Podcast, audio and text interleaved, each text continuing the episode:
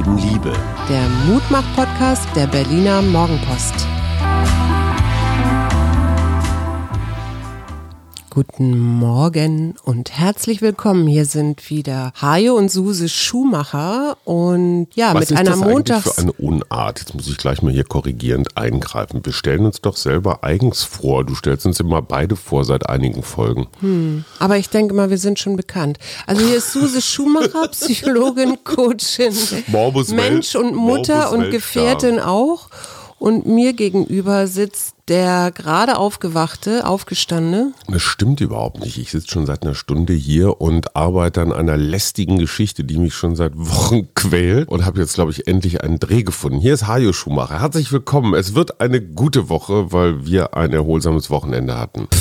Aber das ist den anderen Menschen doch vielleicht egal. Auf jeden Fall muss ich mal sagen, ich habe mich geirrt. Ich hatte am Sonntag eigentlich einen Wahltag und ich hatte auch zwölf Anmeldungen und alles wäre schön gewesen. Und dann kam das Wetter oder der Regen. Über das habe ich mich ja sehr gefreut. Vor allen Dingen, weil es hier Samstag Dauer geregnet hat und wir tatsächlich einen Tag mehr oder minder im Bett verbracht haben, was genial war. Und dann habe ich dort Samstagabend beschlossen, oder was heißt beschlossen, auf das Wetterradar geguckt und es sah genauso für Sonntag aus und dann habe ich den abgesagt. Normalerweise tue ich das ja immer erst zwei Stunden vorher. Aber es gab tatsächlich auch eine Frau, die aus Dresden anreisen wollte. Deswegen dachte ich, okay, einen Abend vorher und dann am nächsten Mittag um zwölf war kein Regen da. Und zwar den ganzen Nachmittag Und nicht. zwar den ganzen Nachmittag nicht. Also man hätte, also wir, beziehungsweise ich war ja sogar dann noch im Wald, nämlich mit dir. Statt nun mit einer Gruppe bin ich alleine durch den Wald gekraxelt und habe da Goldfell-Schüpplinge beobachtet und fotografiert.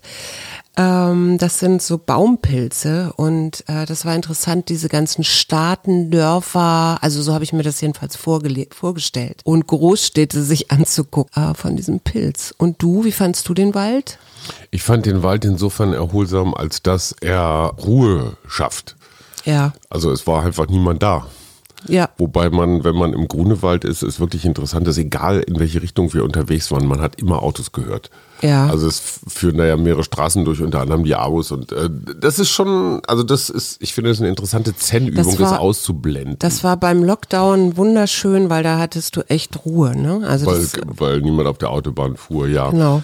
Ja, ich war so, so mittelnostalgisch, weil es eigentlich Berlin-Marathon-Wochenende gewesen wäre. Der Berlin-Marathon ist ausgefallen. Mhm. Das ist wahrscheinlich eine richtige Entscheidung gewesen. Stattdessen sind ja da vier junge Männer immer um die Siegessäule gerannt. ja.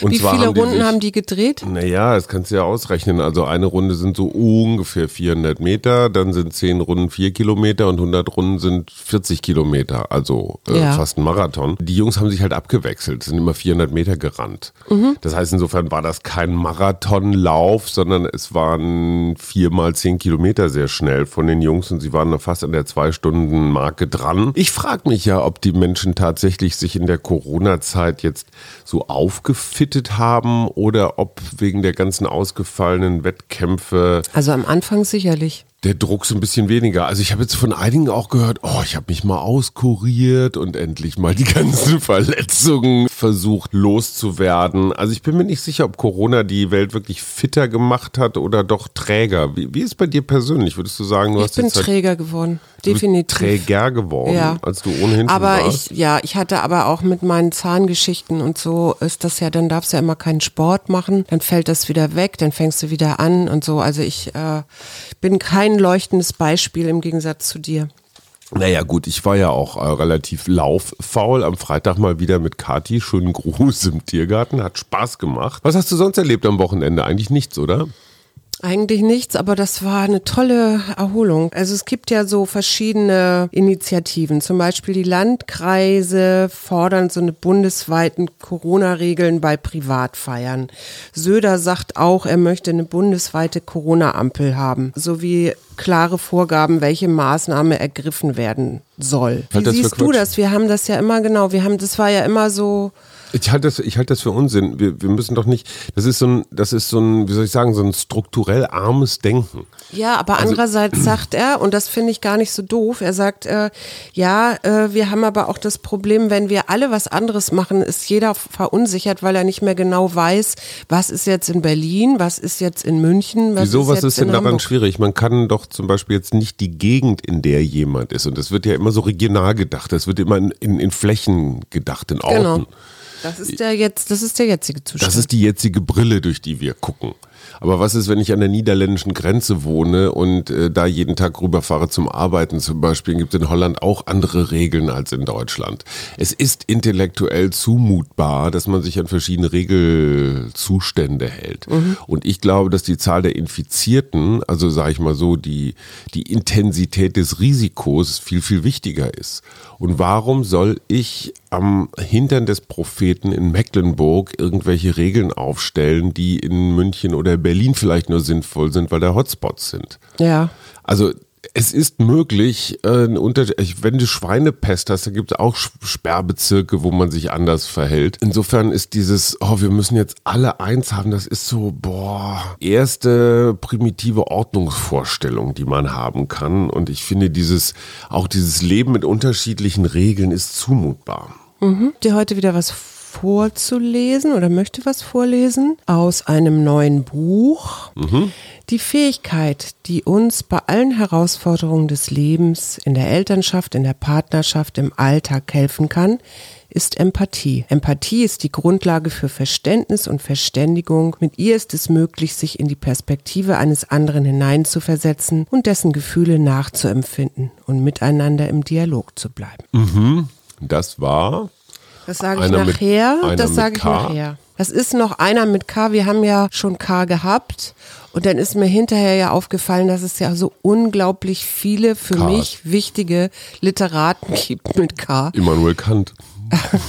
Ja, Der war's Beispiel. aber nicht. Oder Krishnamurti gibt's ja auch noch. Und eigentlich, glaube ich, muss ich jetzt ein paar K-Tage noch machen, weil äh, Krishnamurti eigentlich auch noch fehlt.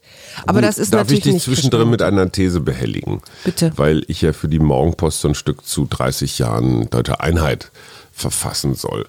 Meine These, wenn es vor 30 Jahren bereits das Internet inklusive Social Media gegeben hätte, wäre es nicht zur deutschen Einheit gekommen.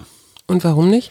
Weil dann die Machthaber, also die DDR-Anführer, über Social Media beziehungsweise über das Internet verschiedene Kontrollmechanismen bemüht hätten. Zum Beispiel hätten sie über die Bewegung, also wohin bewegt sich dein Smartphone oder so, hätten sie Leute kontrollieren können. Ne? Also du, du verlässt jetzt meinetwegen das Geltung, den Geltungsbereich der DDR und dann tut's dein Smartphone nicht mehr.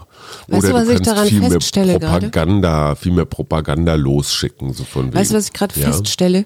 Ich habe eigentlich, äh, ich weiß, ich muss dringend dein Buch lesen, aber es ist ja Gott sei Dank noch nicht ausgeliefert. Heute, Ähm, glaube ich. äh, ich ich habe gar keine Ahnung davon, was man alles auslesen kann aus meinem Smartphone Alles. und was ich vielleicht auch tun muss, um das zu verhindern. Naja, es hätte zum Beispiel russische Trollfabriken gegeben, die irgendwelche, ich sag mal, Fehlinformationen rausgeschickt hätten. Die hätten sich dann über Smartphone, wie hießen das, wie hätte denn das geheißen, ein DDR-Social-Media-Netz so? Mein Netz. Oder Ja. unser Netz, das Unser- Wir-Netz. Das wir nicht. Also es wäre einfach eine gesteuerte Inhalte gewesen, wie bei China zum Beispiel auch. Kritik hätte man im Vorfeld schon unterbunden. Ne? Also die hätte es gar nicht gegeben. So wie bei Erdogan oder auch Putin ist das Internet praktisch begrenzt in dem, was du da, wohin du das schicken darfst. Und ich glaube, dass es als ähm, Kontroll- und Steuerungsinstrument so stark gewesen wäre, dass die DDR-Bürger vor lauter Angst bei sich geblieben wären. Einfach nur mal so eine Annahme. Einmal, ja. Äh, ja. Karl, du, du möchtest Das dazu ist wieder so, sagen. weißt du, so durch die kalte Küche kommen. Ich, ähm, ja, ich weiß, was soll ich dazu sagen? Ja, wahrscheinlich war es, wird es so sein. Und ich möchte dazu drei ganz schnelle Beispiele bringen. Erinnerst du dich, als wir mal eine etwas zweideutige Überschrift für diesen Podcast hatten? Ja. Da war irgend sowas halb Erotisches drin, aber nicht wirklich, also jetzt nicht wirklich versaut oder so, da stand mal irgendwie so ein Wort wie sexy oder, oder sowas. Kannst du dich erinnern? Ja. Diese Folge kam ewig nicht im iTunes Store, also im Apple-Laden. Kannst du dich erinnern? Ja, kann ich auch noch. Und die Theorie, zumindest meine, unsere und die von einigen Auskennern, war, das lag an dieser missverständlichen Überschrift, die so leicht, aber wirklich nur ganz leicht erotisiert wird. Mhm. Und wenn amerikanische Konzerne ein Problem haben, dann mit Sexualität im weitesten Sinne. Wir hätten was so verrückt, über ne? Hakenkreuze und Reichsbürger und Aluhüte machen können. Völlig egal, aber auch nur der Ansatz einer unbekleideten Brust Alarm. Mhm. Das heißt aber, Apple zensiert und sagt einfach so, das hier rein, das darf nicht raus. Das Jugendmagazin der Süddeutschen Zeitung jetzt hat sich mal in einem Beitrag über das neue Facebook-Logo lustig gemacht. Die haben mal irgendwann ein neues kleines Daumenlogo gekriegt. Mhm. Auf einmal wurde der Traffic des von jetzt Immer weniger. immer weniger. Weil Facebook gesagt hat, nein, das sei einfach nur Clickbait. Also das sei gar kein richtiger Beitrag, sondern einfach nur irgendwas Reißerisches, um auf Klickzahlen zu kommen. War aber ein ganz normaler Jurist, äh, journalistischer Beitrag. Heißt, in dem Moment, wo du etwas gegen Facebook veröffentlichst, kann sein, dass deine Reichweite reduziert wird. Was ist das? Zensur. Das ist Zensur, ja. Und dann definitiv. weißt du, was SEO ist? Ja, SEO musst du so bestimmte Schlagwörter reingeben, Genau. damit du bei Google überhaupt gefunden wirst und relativ weit oben stehst, Es- wenn du eine Homepage oder sowas hast. Ne? EO, SEO steht für Search Engine Optimization, also Suchmaschinenoptimierung. In jedem Verlag, auf jeder Webseite, die etwas größer ist, gibt es Menschen, die nur dafür zuständig sind, die Überschrift, den Vorspann, die Fotos, die Präsentation so ich weiß, ich hinzulegen. fand das super kompliziert. Ich habe das ja selber mal versucht. Mal abgesehen davon, aber wer entscheidet, welche Inhalte wie arrangiert werden? Das hat früher der Chefredakteur oder der Artdirektor oder der Chef vom Dienst gemacht, also ein journalistischer Ja, und das geht ja noch und so heute weiter. entscheidet, heute entscheidet Google, wie dein Beitrag auszusehen hat, damit er gefunden wird. Ja, ja, genau. Und das geht ja noch so weiter, dass du mindestens, ich weiß gar nicht, 3000 Wörter brauchst oder so. Das heißt, du schreibst epische Beiträge, obwohl du es eigentlich auch in drei Sätzen sagen könntest. Und das Also. ist das, was ich von dir immer gelernt habe, wenn du meine Sachen redigierst. Kürzer, knapper, besser auf den Punkt, ja. Worauf ich hinaus will, wenn die Überschrift nicht passt, zensiert's Apple. Wenn der Inhalt nicht passt, zensiert's Facebook und die Gestaltung übernimmt äh, Google. Ja, und gleichzeitig sind wir aber in der Verteilung oder in dem, wo mach, wie mache ich mich bemerkbar, dass möglichst viele Leute mein Angebot finden, wiederum äh, inzwischen doch sehr auch aufs Internet angewiesen. Also Ja, ja, wenn das jemand zum ja alle. Beispiel mich irgendwie findet, dann möchte der auch wissen, was ich so tue oder äh, was weiß ich, wie ich coache oder welche, nach welchen Kriterien, was ich gelernt habe und solche Sachen. Also brauche ich das Internet auf der anderen Seite quasi wie meine Visitenkarte auch. Ja, ja, schon klar. Äh, nur es ist eben keine objektive Maschine, Nee. sondern es werden Zensuren bei uns jetzt gerade mal, so wie die drei Beispiele zeigen, leicht, aber doch spürbar ausgeübt. Und meine These vor 30 Jahren in der DDR wären diese Zensurmöglichkeiten ganz anders gewesen. Ja, dann wäre in deiner Suchmaschine überhaupt nichts über Kritik oder über Dissidenten oder über Montagsdemonstrationen laut geworden. Dann wäre in deinem Social Media Verlauf hättest gar du die nicht so- Sonntagsdemonstration zum Wohle des Staates Genau, gegeben. dann wären da nur so zehn, zehn Leute äh, überhaupt erschienen, wenn, wenn Aluhüte. überhaupt. Ja. Was Die viele Woche. nicht wissen, Oh. auch wenn Empathie in jedem Menschen von Geburt an angelegt ist, ist es Kindern erst im Alter von acht Jahren möglich, sich in die Perspektiven eines anderen so hineinversetzen zu können, dass sie die Welt durch die Augen eines anderen sehen und sich gleichzeitig emotional einfühlen können. Das heißt, bis dahin liegt es an den Erwachsenen, uns in sie hinein zu versetzen und ihnen mit gutem Beispiel vorauszugehen. Ich weiß jetzt, wer es ist. Du weißt, vor.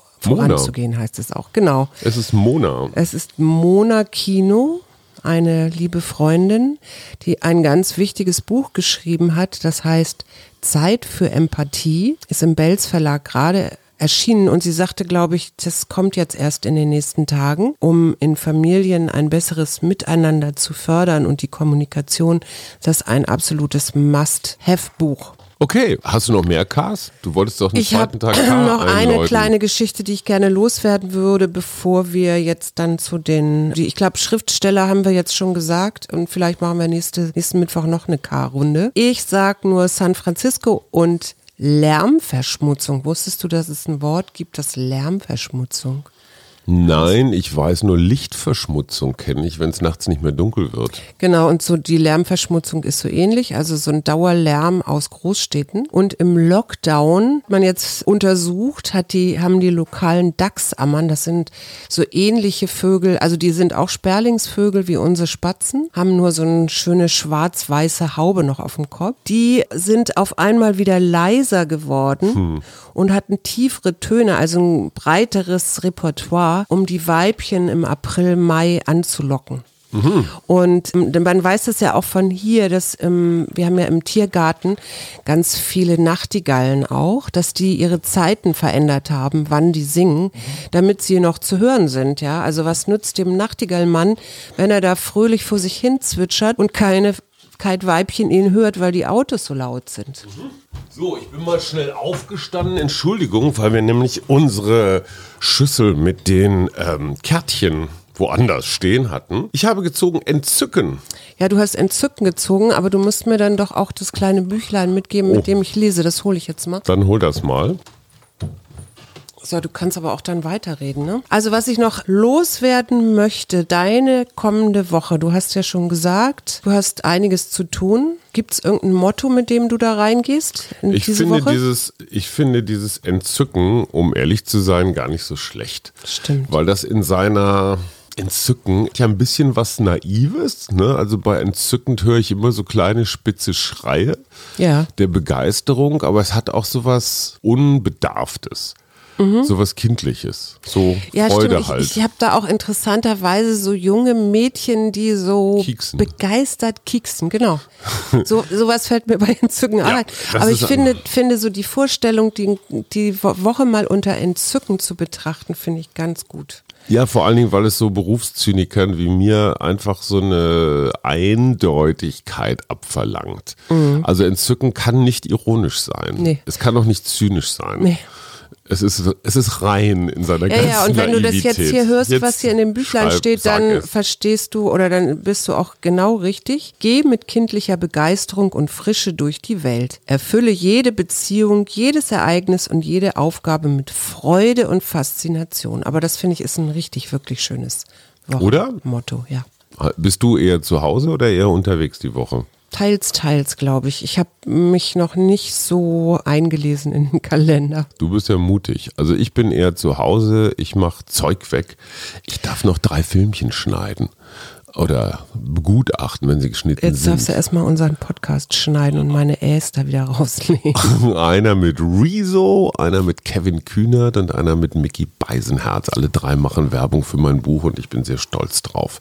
Wir wünschen eine schöne Woche. Ja, bis Mittwoch und startet gut durch, sorgt für euch, seid mit euch in Entzücken.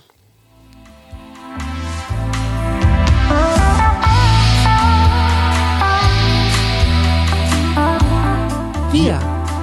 Arbeit, Leben, Liebe. Der Mutmach-Podcast der Berliner Morgenpost.